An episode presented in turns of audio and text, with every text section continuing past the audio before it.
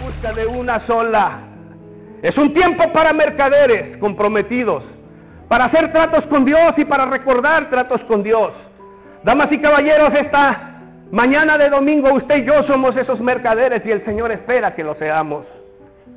Mercaderes que sea nuestro negocio el buscar perlas preciosas. No solo entretenernos en la iglesia.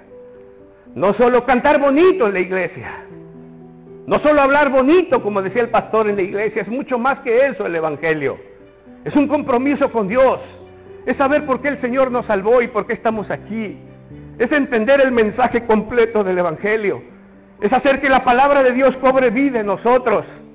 Entender que el Evangelio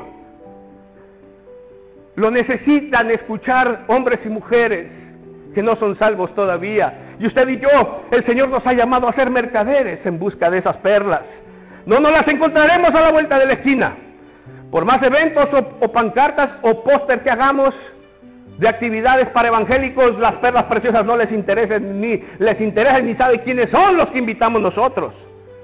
A las perlas hay que sumergirse, ir por ellas. ¿Cuántos dicen amén? En esta parábola, el mercader busca la perla.